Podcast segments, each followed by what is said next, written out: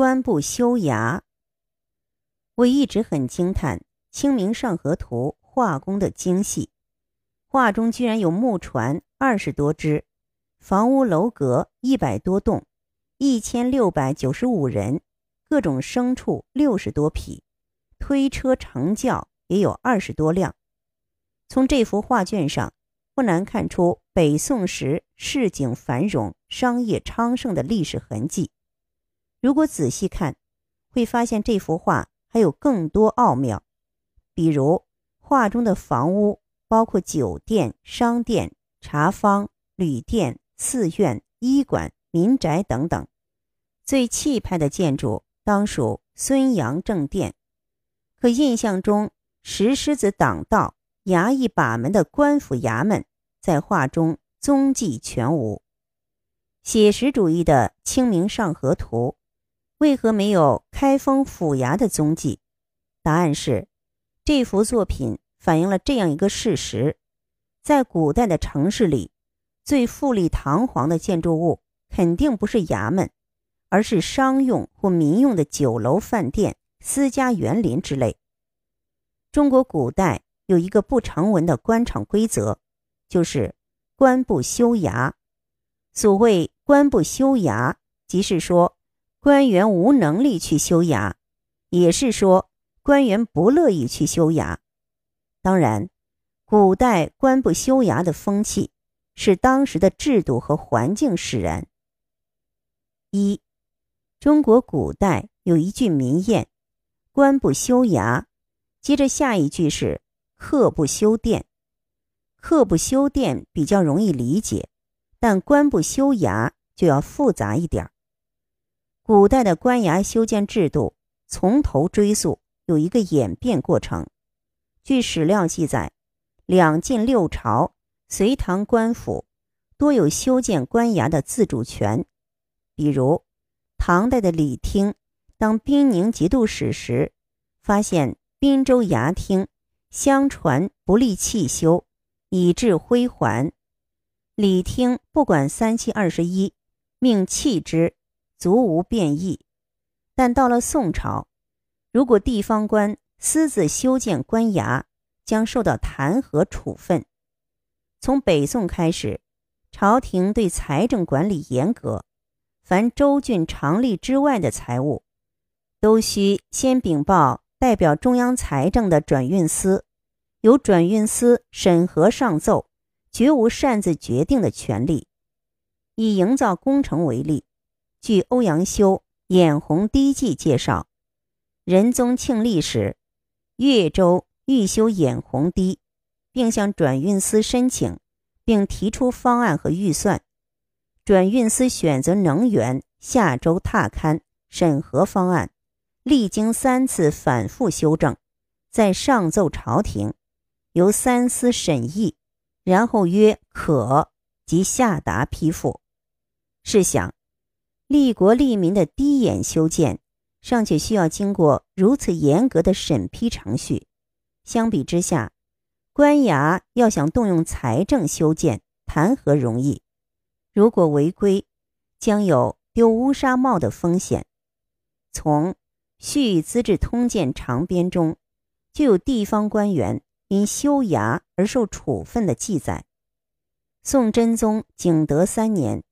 杭州知州薛应被人告发，在司擅增修谢雨，朝廷马上派遣御史调查，一查果然如此，经大理寺议罪，薛知州被贬为连州文学，一个小地方的闲职。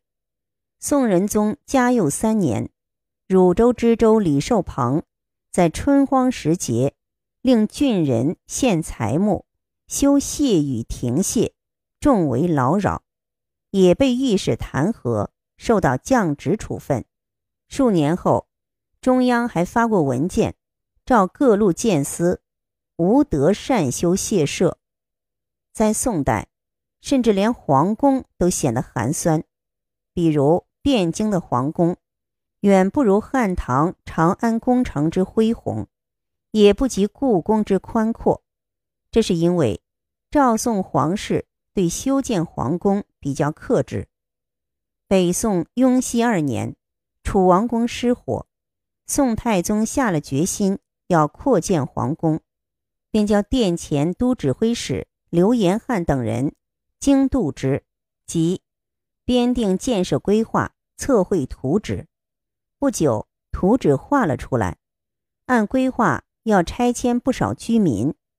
太宗叫官员去找拆迁征地范围内的居民征询意见，结果居民多不欲喜，大部分居民都不给皇帝面子。宋太宗没有搞强拆的胆魄，只好下诏叫停了扩修工程的计划。于是。北宋皇室居住的宫城，是历代统一王朝中格局最小的。站在开封的酒楼丰乐楼上，就可以俯视宫禁。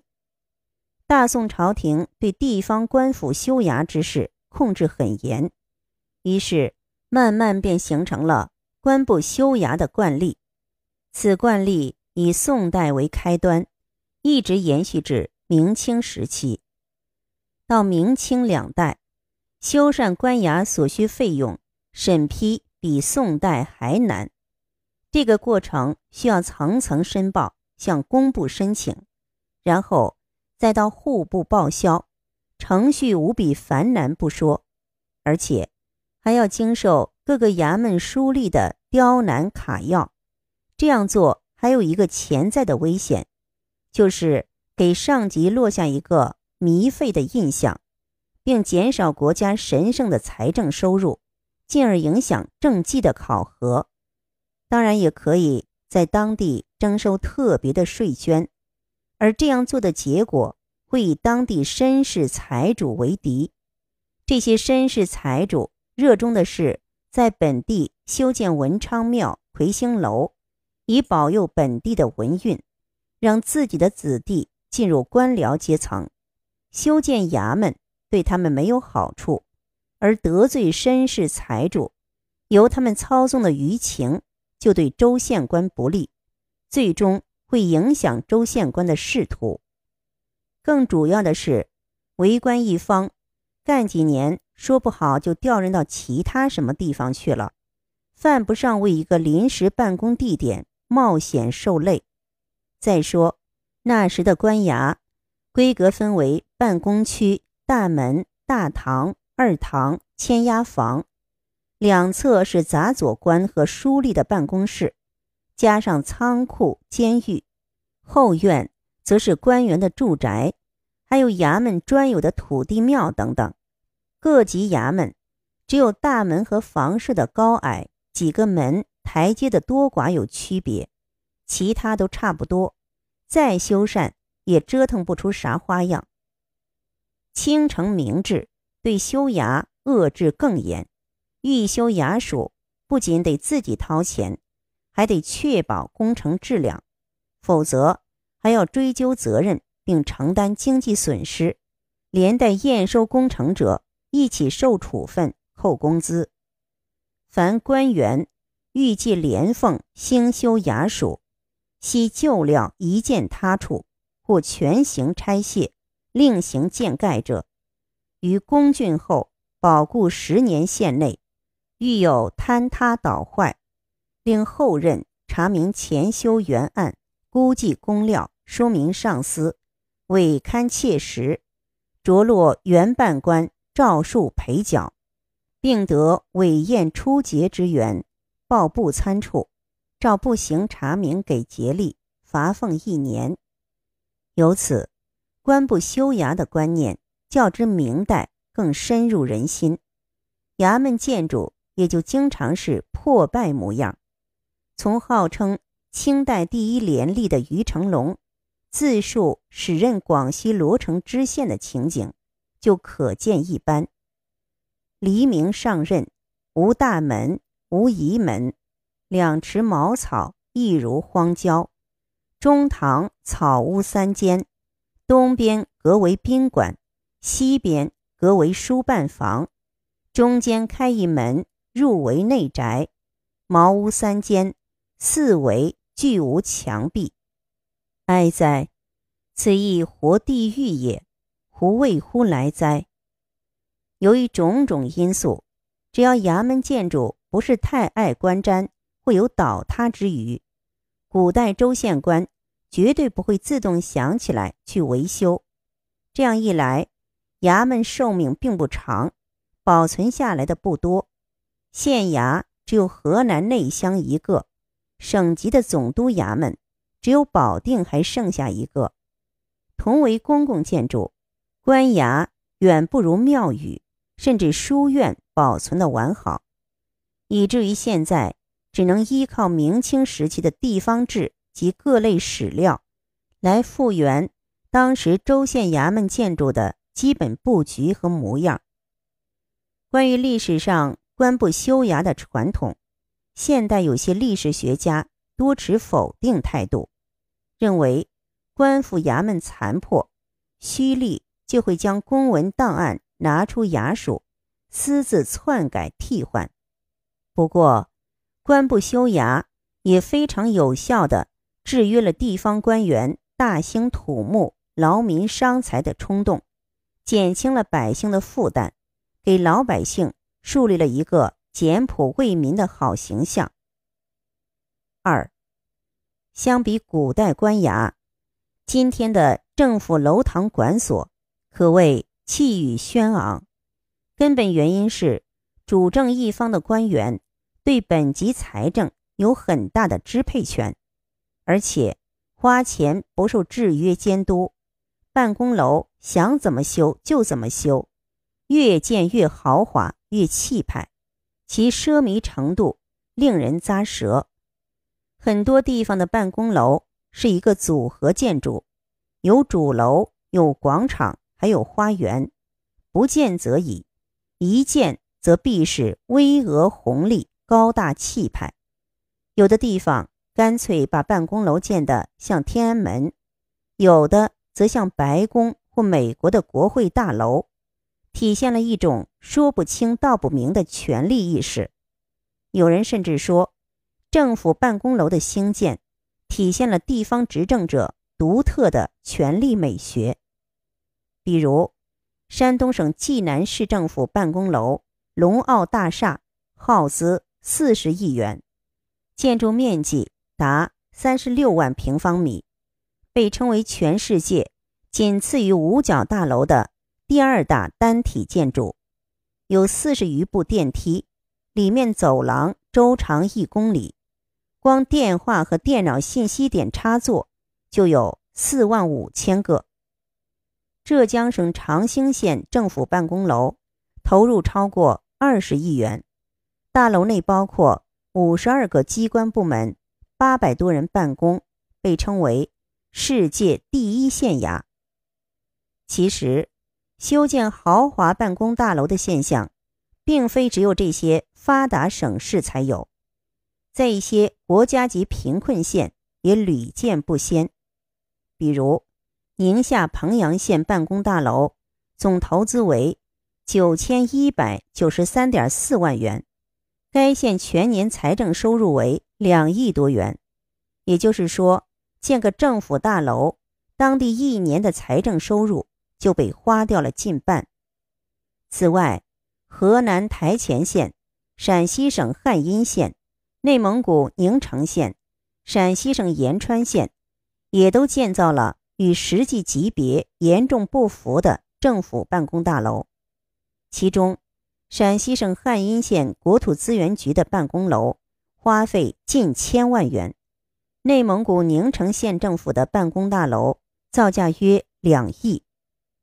办公楼的内部装饰也极尽奢华，进口的地板、昂贵的大理石地面。红木的家具，冲浪的双人浴缸，有一个县的法院院长的办公室，就仿佛五星级宾馆的总统套间。办公楼的空间也大，一个科室占一栋大楼，负责人一个人占半栋楼。会客室地方大的可以开上百人的舞会。更为微妙的是，修办公楼不仅可以让官员比派头。比排场、比享受，还有另外的好处，因为修办公楼是不小的工程，少数人就是抓住这样的机会化公为私，而且主持者无一例外是地方官本身，肥水不流外人田，自然，凡是这样的工程，造价多半比较高，追加预算是寻常之事。客观的说，有些地方个性十足的政府豪华办公楼，的确很能展现当地政府的形象，但却常常与当地破败的民房、寒酸的校舍、贫困的孩子，以及公众教育、医疗、养老和住房保障的缺失，形成鲜明的反差。这种再穷不穷机关，再苦不苦领导的现状。一次次刺痛了公众敏感的神经。这些豪华办公楼不禁让人想起二十世纪五十年代周恩来不愿盖国务院大楼的往事。新中国刚建立时，有人认为掌权了，条件好了，应该盖一些楼堂馆所，搞得气派一些，豪华一些。对此，周恩来坚决不赞成。他曾对薄一波说：“连清朝最后一个摄政王载沣办公的地方，也只有东华厅、西华厅，办事的大员只有四五个人，他的衙门总共不过十几个人。我们共产党是为人民服务的，应该艰苦奋斗，不能比阔气、讲享受。过去革命战争年代靠他，今天创大业。”更要靠它。当时，国务院办公的地方是老式旧平房，光线暗，面积狭小。一九五六年，有人又提议修建国务院政府办公大楼，并选好了地址，做好了规划。周恩来没有同意，并一再严肃地表示，在我任总理期间，绝不修建政府大厦。你们要把大兴土木的念头取消，国务院不能带这个头。以后，他在国务院会议上一有机会，便要以此为例，告诫大家要经常警惕和反对贪大铺张、讲求排场。他要求国务院要带头艰苦奋斗、勤俭建国，树立共产党人的作风。周恩来还说。我们的国家还很穷，应该把有限的财力物力用到搞建设、发展生产上，用到改善人民的生活上，而不是把钱花到大兴土木、盖办公楼和招待所上。必须十分珍惜有限的财力物力，要发扬节约每一分钱、每一粒米、每一滴水的精神，把钢用到刀刃上。周恩来这种勤俭建国、艰苦奋斗的思想，在今天依然值得秉承。二零一三年七月，中共中央办公厅、国务院办公厅印发《关于党政机关停止新建楼堂馆所和清理办公用房的通知》，要求各级党政机关要大力弘扬。艰苦奋斗、勤俭节约的优良作风，认真贯彻落实中央八项规定精神，树立过紧日子的思想，全面停止新建楼堂馆所，规范办公用房管理，切实把有限的资金和资源更多用在发展经济、改善民生上。可是，有些地方为修建豪华办公楼。不惜弄虚作假，比如未批先建、先斩后奏，或搭车上路、暗度陈仓，甚至移花接木、偷梁换柱。不少地方领导干部的办公室出现了越来越豪华气派的倾向。这些办公室一般都十分宽敞，少则三四十平方，多则上百个平方。配有套间、小卧室、专用卫生间、冰箱、乒乓球台一样宽大的高级办公桌子、摇摆旋转的高级软椅、富有弹性的硕大沙发、古色古香的精美茶几，灿烂辉煌的吊灯台灯，夏天凉风习习，冬天暖气融融的空调，华贵高耸的大书架、大视频，应有尽有的现代办公设备等等，光是室内装饰设备，便价值数万甚至数十万元。奢靡之始，危亡之见。党的十八大后，中央有效禁止修建豪华办公楼、整治超标办公用房，也唯有如此，蓬勃朝气、昂扬锐气和浩然正气才会勃兴，干部清正，政府清廉，政治清明，目标才有望实现。